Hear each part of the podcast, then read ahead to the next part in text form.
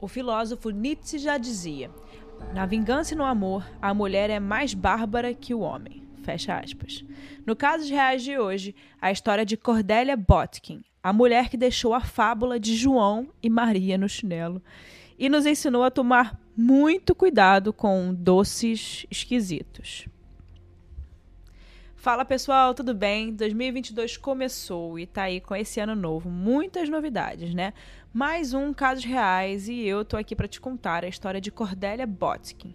Mas não esqueça, né? Agora você tem dois dias marcados com casos reais aqui durante a semana, né?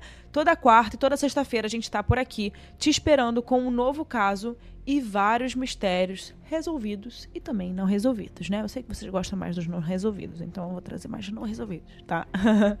Mas antes disso, me segue lá no Instagram, arroba com K Mirandas, com S no final, e segue também o arroba Casos Reais Oficial. E é claro, também no Spotify ou qualquer outro lugar que você estiver escutando esse podcast, você consegue seguir e dar uma nota para o podcast.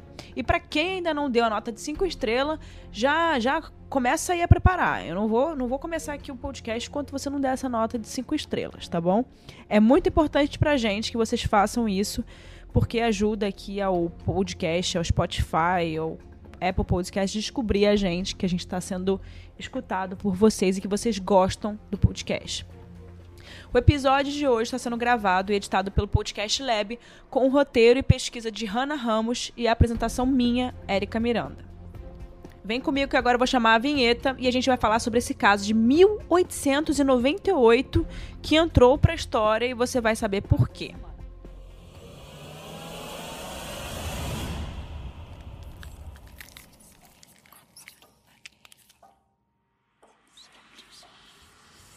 Cordélia nasceu em 1854 em Kansas, no Missouri. Isso fica nos Estados Unidos. E não existem muitas informações sobre como foi a sua infância ou sobre como era a sua relação com a família né, naquele tempo. Então, não vamos nos prender muito a essas informações, porque também faz muito tempo, né? Mas a história dela começa a se tornar mais interessante a partir dos 18 anos dela. Em setembro de 1872, aos 18 anos, a Cordélia casou com um homem de 33 anos, que era um rico corretor de grãos, o Welcome Botkin. é isso mesmo aí que você ouviu. O seu nome era Welcome, que em português significa bem-vindo, né? Bem-vindo Botkin. Tá. É um nome meio é um nome meio estranho, né? Bem-vindo Botkin, mas vamos lá, né? Foco aqui na história. Welcome, gente, eu não consigo falar esse nome. Welcome Botkin e Cordélia casaram e tiveram um filho chamado Beverly em 1874, dois anos depois do casamento deles. Eles viviam uma vida simples, sem muitas extravagâncias, até que no final dos anos 1880, Welcome foi chamado para trabalhar na Armor, Armor Packing Company, uma grande empresa americana que ficava na Califórnia, o que fez com que toda a família se mudasse para mais perto do trabalho, por conta da nova oportunidade. O fato é que, para muitas pessoas, a Cordélia era vista como cafona ou desajeitada quando ela se vestia. Mas mesmo assim, ela era aquele tipo de pessoa com a autoestima maior, né, que o mundo, ela era, tinha uma autoestima muito alta e ninguém podia falar um A sobre ela, porque ela era própria, né, rainha, dona do mundo dela, né, ou qualquer outro personagem que você conheça que sempre se coloca em primeiro lugar em tudo e se acha o último biscoito do pacote. Ela adorava ser fotografada e enchia a boca para falar que já havia sido fotografada mais de 100 vezes. O que para os anos 1880 era muita coisa, né, gente? Não era que nem hoje que a gente abre aqui o celular e tira várias fotinhos, várias selfies. Não, não era assim, não. Os jornais de São Francisco, né, naquela época, perceberam esse traço da personalidade dela e a vaidade que ela carregava e chegaram a publicar alguma dessas fotos que ela já tinha tirado. A sua pose favorita era com as mãos atrás da cabeça e os cotovelos para fora. Uma pose bem arrogante para aquela época, né, que ela vivia. Isso porque quando você tira uma foto nessa posição, os seus seios e os seus rostos e seu rosto viram o foco da imagem. E por isso, o choque e a irreverência numa época histórica, né, onde as mulheres deveriam estar sempre reclusas e cobertas. A gente estava falando de 1800, né, gente? Bom, Dá para você entender um pouquinho, né, sobre a personalidade dela que eu tô tentando explicar aqui para vocês, né? Ela não estava nem aí para o que os outros estavam pensando, principalmente para quem pensava diferente dela. E isso ficava bem claro em todas as atitudes e fotos dela. Passou um tempo, em 1894, a Cordélia e o seu marido, Welcome, não estavam mais tão bem em relação ao casamento. As coisas simplesmente não estavam mais funcionando do jeito que deveriam.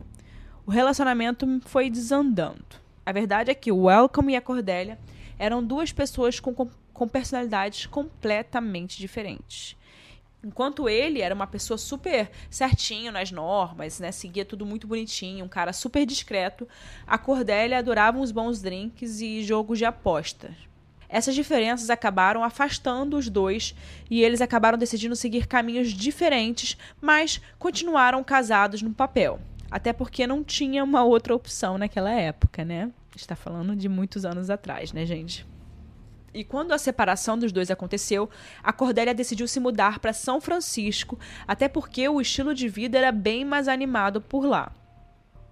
O Welcome ficou em Stockton por conta do trabalho e a sua vida já estarem mais definidas e certinhas por lá. No ano seguinte, 1895, a Cordélia estava com 41 anos, morando com seu filho em São Francisco, e num dia comum, ela vai até o parque próximo ao Golden Gate Bridge encontrar com amigos para bater um papo e se distrair. Até que um homem passa por esse mesmo lugar de bicicleta e a sua bicicleta quebra do nada. Esse homem é o John Dunning, que tinha 32 anos. Enquanto ele estava consertando a bicicleta, o John olha para o lugar, né? E ele vê a Cordélia. E acreditem se quiser, ele se apaixona por ela imediatamente. Tipo, amor à primeira vista mesmo. E aí o que, que ele fez? Ao contrário de todas as regras de aproximação entre homens e mulheres naquela época, né, era bem diferente do que é hoje. Não, não tentem colocar aquele contexto com o contexto de hoje, é completamente diferente. Então, naquela época as regras, né, de homem e mulheres eram muito diferentes. Ele se aproximou de Cordélia para puxar papo e se apresentar na cara dura. E claro, eles acabaram conversando. Mas antes disso, eu quero falar para vocês um pouco mais sobre quem era John. O John era um grande repórter da Associated Press e estava cobrindo o início de uma guerra entre Estados Unidos, Reino Unido e Alemanha contra a região da Samoa, até que um tufão atinge a ilha e afunda vários navios. Ou seja, toda uma situação que ele estava trazendo com exclusividade, até porque não havia né, stories do Instagram naquela época. A importância desse artigo que ele escreveu foi tão grande, tão grande, que ele foi promovido como uma espécie de gerente geral da região de São Francisco, e foi assim que ele acabou conhecendo a Cordélia no meio da rua. Mas, claro que, como todas as histórias que a gente traz aqui para vocês, esses acontecimentos, né, não poderiam ser tão simples, né? Se fossem simples, não estariam aqui no casos reais. O John, o apaixonado à primeira vista John, na verdade era casado. A sua esposa, a Mary Elizabeth, obviamente morava com ele em São Francisco e, além disso, eles também tinham uma filha chamada Mary. Sim, a filha tinha o mesmo nome da mãe. Bom, a Mary Elizabeth não havia se adaptado com o ritmo de vida em São Francisco e estava doida para voltar para de onde ela era, né, em Delaware. Ela também estava bem frustrada com o casamento. Então, quando John e a Cordélia se conheceram, eles tiveram essa conexão instantânea e a admiração de John pela Cordélia só aumentava. Ele gostava do fato dela ser mulher diferente das outras mulheres que ele conhecia, especialmente da esposa dele. A Cordélia era o tipo parceira, sabe? Ela era vista com vários homens, mas não no sentido sexual, mas de frequentar os lugares que os homens gostavam de ir. Ela gostava de beber, de jogar, de transar também, né? Era uma outra vibe de relacionamento ali e ele gostava muito disso. Era tudo muito novo para ele e muito bom. Afinal, naquela época era um pouco difícil, né, achar mulheres com esse jeito. Hoje em dia a gente já tem mais uma liberdade de expressar os nossos gostos, as nossas vontades. Naquela época, a mulher às vezes poderia gostar de beber, de jogar e de transar, etc, mas não falava, ficava na dela ou fingia que não, né? ela não tinha muito isso, a Cordélia não tinha muito isso. Ela falava, fazia o que ela queria. ela o levava para todos os lugares que ele não conhecia, que tinha essa vibe, né, mais cool de fazer as coisas. Mas, gente, ao contrário de Cordélia, o John ainda era um, casa, um cara casado, tá? Estaria tudo bem se os dois estivessem separados, mas não era o caso. Definitivamente não era o caso. Uma outra informação sobre a Cordélia era que, na vizinhança, ela tinha uma fama não muito legal por causa do jeito dela principalmente pelas mulheres da vizinhança não concordarem com esse estilo de vida que ela levava e também pelo fato da sociedade daquela época ser muito mais julgadora e preconceituosa em todos os sentidos. E isso ainda soma, né, ainda soma mais o fato da Cordélia e o John serem vistos juntos com frequência e todos sabiam que ele era um cara casado, ou seja, as fofocas rolavam solto, né? E não demorou muito para a esposa de John, a Mary Elizabeth, tomar conhecimento dessa história toda. E ela já não estava nem um pouco feliz com o casamento, já queria voltar para onde eles viviam. E aí, né, com essas fofocas sobre o, casa, o caso dela com do John e da Cordélia, a Mary Elizabeth, em 1896, decide deixar o marido e seguir com a vida dela. Ela pegou a filha e foi morar com os pais. O pai dela, inclusive, era um nome bem importante na região. O seu nome era John Pennington e ele era deputado em Delaware. E isso deixa o caminho livre para John e Cordélia, que, afinal de contas, já estavam vivendo como dois adolescentes apaixonados e não estavam nem aí para as opiniões e fofocas dos outros. Mas esse lifestyle estava bem descontrolado, com muitas apostas e bebedeiras. Inclusive, ele estava afogado em dívidas e as pessoas estavam realmente atrás dele para cobrar dinheiro. E por conta de toda essa situação, o John teve a brilhante ideia, abre parênteses, né? É, muita ironia, né? Fecha parênteses, de pegar dinheiro da empresa que ele trabalhava, apostar, ganhar mais dinheiro com isso, pagar a dívida e devolver o restante para a empresa sem que ninguém percebesse. Um gênio, né, gente? Só que não, como a gente sabe, a mente das pessoas viciadas em jogos e em apostas, infelizmente, funciona dessa forma. O John acabou roubando 4 mil dólares do trabalho, o que em dias atuais custaria cerca de 130 mil dólares. Mas a empresa descobre e ele é demitido.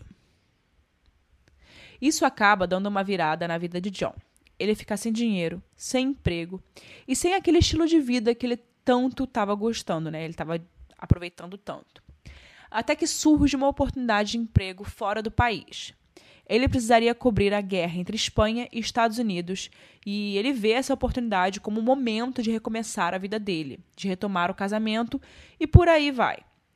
Ele se deu conta de que ainda amava a Mary Elizabeth e precisava fazer alguma coisa em relação a isso. Então, sentindo todas essas coisas, né, e tendo a oportunidade de emprego na frente dele, o John sente que é a hora de terminar o relacionamento com a Cordélia e que essa era a melhor desculpa de todas, a viagem de trabalho. E para completar, ele ainda diz que quando o contrato de trabalho acabar, ele voltaria para Delaware e tentaria conquistar a sua esposa de volta, porque sentia muito a falta dela.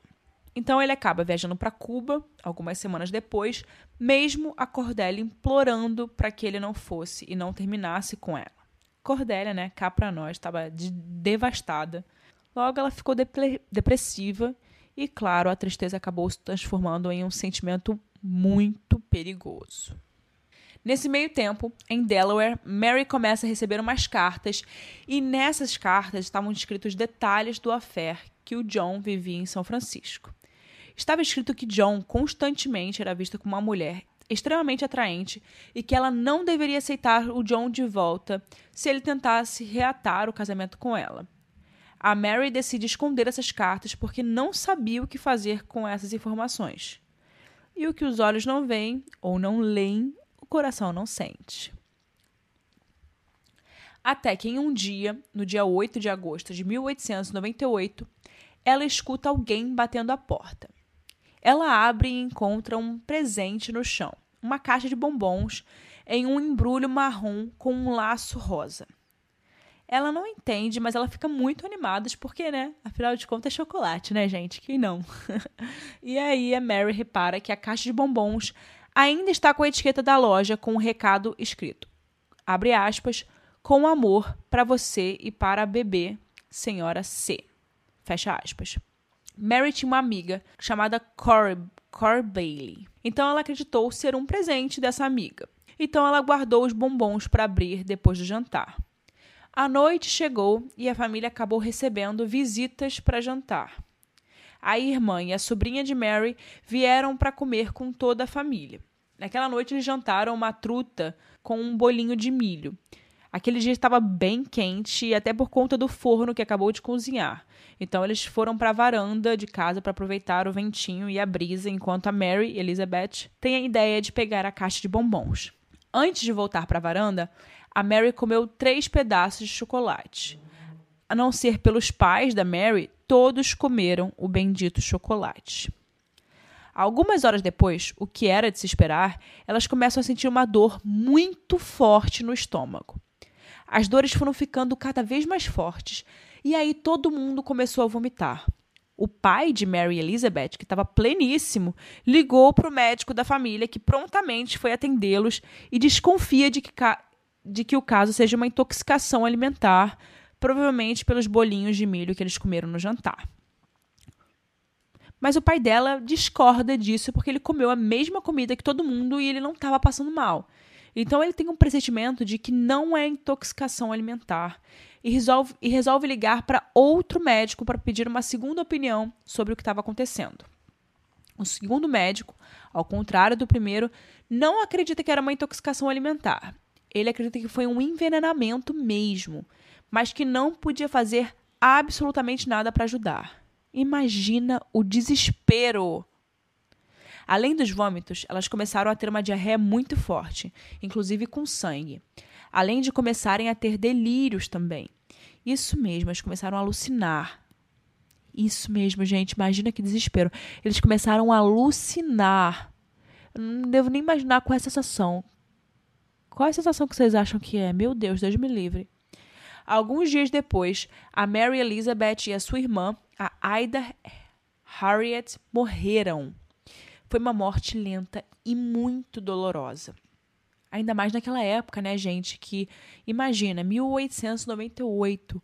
É, a medicina não é a mesma medicina de hoje, são muitos anos atrás. Imagina como é que eles não devem ter sofrido o pai de Mary Elizabeth resolveu investigar o que, que, tinha acontecido e chegou à conclusão de que aquela caixa de chocolate era o que tinha em comum com todas as pessoas que passaram mal naquela noite. Então, ele estava cheio de raiva, decidiu ir atrás de quem enviou essa caixa para sua filha. Ele resolve pegar esses chocolates que sobraram e levar para uma análise. Como ele era um homem influente, né, ele conhecia o químico da região, o Dr. Wood, então não foi difícil rastrear essas substâncias. Pois bem, depois da análise do, do, do Dr. Woods, os chocolates testaram positivo para arsênico. Arsênico é uma das substâncias químicas mais fortes e letais, inclusive encontrada em alguns pesticidas. Então, com a morte da filha, o pai resolve contar para o seu então ex-genro, né, o que havia acontecido.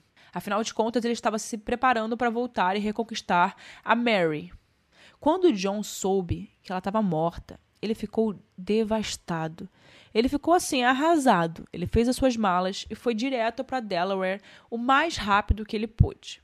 Nesse meio tempo, o pai de Mary resolveu juntar as coisas dela e o que, que ele encontra? Isso mesmo, aquelas cartas antigas que a Mary tinha recebido e escondido dela mesma. O pai leu todas as cartas e viu que John estava sendo citado em todas elas. Ele resolve mostrar as cartas para John para tirar satisfação. Quando John tem acesso às cartas, ele na hora reconhece a letra de quem escreveu. E não poderia ser mais ninguém além de Cordelia Botkin. Por conta disso, o pai de Mary decide mostrar a caixa de chocolates para John, que automaticamente reconhece a caligrafia no cartão o que indicava que Cordélia, além de ser a autora das cartas, né, também era a autora do crime. O John Pai liga para a polícia de Dover, que liga para o departamento de polícia de São Francisco para tentar investigar o que aconteceu. O detetive de Dover, para acelerar as investigações, envia todas as provas do crime para a polícia de São Francisco. A primeira coisa que o policial responsável do caso fez, o detetive Isaiah Liz, foi descobrir a origem dessas caixas de chocolate. Mas o pacote marrom e o laço rosa não eram nada difíceis de identificar. Eles eram de George Haas Confectionery, uma loja de doces muito famosa. Mas essa loja tinha quatro filiais na região, então eles precisavam descobrir de onde ela havia saído, o que era desafiador, né? Depois de alguns dias atrás de pistas, eles conseguiram identificar, pelas características da compra, uma pessoa que se assemelhava a Cordélia. Então eles foram logo investigar. Eles conseguiram isso porque a Cordélia foi até a loja comprar caixas de bombons, mas ela só queria que a metade da caixa estivesse cheia, a outra metade não, o que era bem estranho. Isso ficou na cabeça do vendedor porque ele questionou a cliente o que ela ia fazer com apenas metade do chocolate. E ela disse que estava planejando completar a caixa com chocolates feitos por ela mesma. E ele contou essa parte para a polícia, né, levando a crer que realmente Cordélia tinha comprado com ele. E com isso, as investigações continuaram até rastrearem os correios onde o pacote havia sido enviado e, consequentemente, o lugar aonde a Cordélia estava. Não demorou muito né, para ela ser achada e ela estava na casa da irmã dela, em Healdsburg, na Califórnia. E eles foram lá buscar ela para levar para a polícia. Eles esperavam que ela confessasse os crimes, até porque eram várias evidências, mas não foi bem assim que as coisas aconteceram. Quando a polícia chegou, ela disse que ia fazer as malas para ser levada, mas quando a polícia foi carregar as malas, fato curioso, né? A polícia carregar a mala dela, elas pesavam muito. Parecia que a Cordélia faria uma Eurotrip de inverno, né? Com a quantidade de coisas que havia dentro daquelas duas malas. Isso mesmo, duas malas pesadíssimas. Fora isso, ela sequer reconhecia o crime. Dizia que nada disso tinha acontecido, o que perturbava ainda mais a cabeça dos investigadores e do departamento de polícia, já que eles tinham todas as provas em mãos. O julgamento de Cordélia aconteceu no dia 6 de dezembro de 1898 muita atenção das pessoas. Foi praticamente um desses casos virais do TikTok, né, que bombam hoje em dia, tipo o da Gabi Petito, que bombou nas redes sociais, foi tipo isso. Tipo o O.J. Simpson, que virou até é, Netflix, série de Netflix. As pessoas começaram a se estressar por quem ela era e pelo estilo dela. Os seus dramas, a sua vida sexual e por aí vai ela praticamente virou um personagem que todo mundo queria conhecer e acompanhar, e sequer existia televisão naquela época, né? Só o jornalzinho da cidade de papel, né, gente? Então vocês imaginem como é que não era, né? No dia do julgamento, a Cordélia aparece no tribunal vestida toda de preto, como se estivesse indo a um velório. Foi assim, um acontecimento da cidade. Todo mundo falava da roupa dela, de como ela estava, do jeito que ela se comportou. E aí veio o dia do depoimento de John, o cara que fez uma mulher morrer por causa dele o muso, né, o cara entre duas mulheres. Mas quando as pessoas viram quem era o John, ninguém achou nada demais. No máximo, elogiaram o queixo dele. Sim, gente, tiveram jornais elogiando o queixo do John. No dia 20 de dezembro, do, depois de dois dias de julgamento, o júri estava convicto de, de que Cordélia era a autora do crime, apesar dela negar todas as acusações. E no dia 4 de fevereiro, ela foi enviada definitivamente à prisão. lembra para vocês que eu tinha dito lá no início do episódio que esse caso entrou para a história? Mas você sabe o motivo? Esse foi o primeiro caso da história de assassinato através dos correios, o que é muito interessante. Essa foi também a primeira acusação americana por um crime ocorrido em duas jurisdições diferentes, porque ela havia enviado o veneno da Califórnia, mas foi recebido em Delaware. Viu? Casos reais também é cultura, tá, gente? Tá pensando o quê? Casos reais aqui a gente traz todas as informações. Meses depois, em um domingo, o juiz responsável pelo caso, o juiz Cook, foi fazer compras em São Francisco quando, dentro da mesma loja, ele olha para uma mulher idêntica a Cordélia. E ele pensa: ué, mas ela não deveria estar na prisão e não aqui fazendo compras. Ao invés de ele ir atrás de Cordélia e ter o risco de dela sair correndo ou fugir para outro lugar, ele decide fazer a sua própria investigação e descobre que ela estava fazendo favores sexuais para os guardas em troca de benefícios como uma cela só para ela, lençóis de cama novos, saídas da prisão e várias outras regalias. Mas, como era esperado, ela negou tudo. Os guardas negaram tudo e ele não pôde fazer nada. Isso me lembra um pouco a Suzanne von Richthofen, que conseguia seduzir todo mundo ali dentro. Anos depois, um terremoto destruiu a prisão onde a Cordélia estava e ela precisou ser transferida para um novo lugar. Nesse lugar, San Quentin State Prison, ela ficou até a sua morte no dia 9 de março de 1910, com 56 anos. A causa da sua morte foi por conta de uma depressão profunda. Que história, hein, gente? Depois dessa, eu vou pensar duas vezes toda vez que eu ganhar uma caixa de bombom e pensar em comer. E vocês?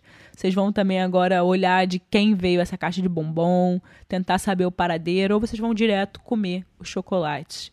O pior, né, é que é bem. A gente nem pensa, né? A gente já come direto. Esse é um problema. E aí, o que vocês acharam desse caso? Vocês já conheciam? Esse caso é um caso muito antigo, mas eu achei muito interessante trazer aqui para vocês. Espero que vocês tenham gostado. Quero também saber a opinião de vocês me deixa um comentário no Instagram dizendo o que vocês acharam desse caso mais antigo. E a gente se vê no próximo caso.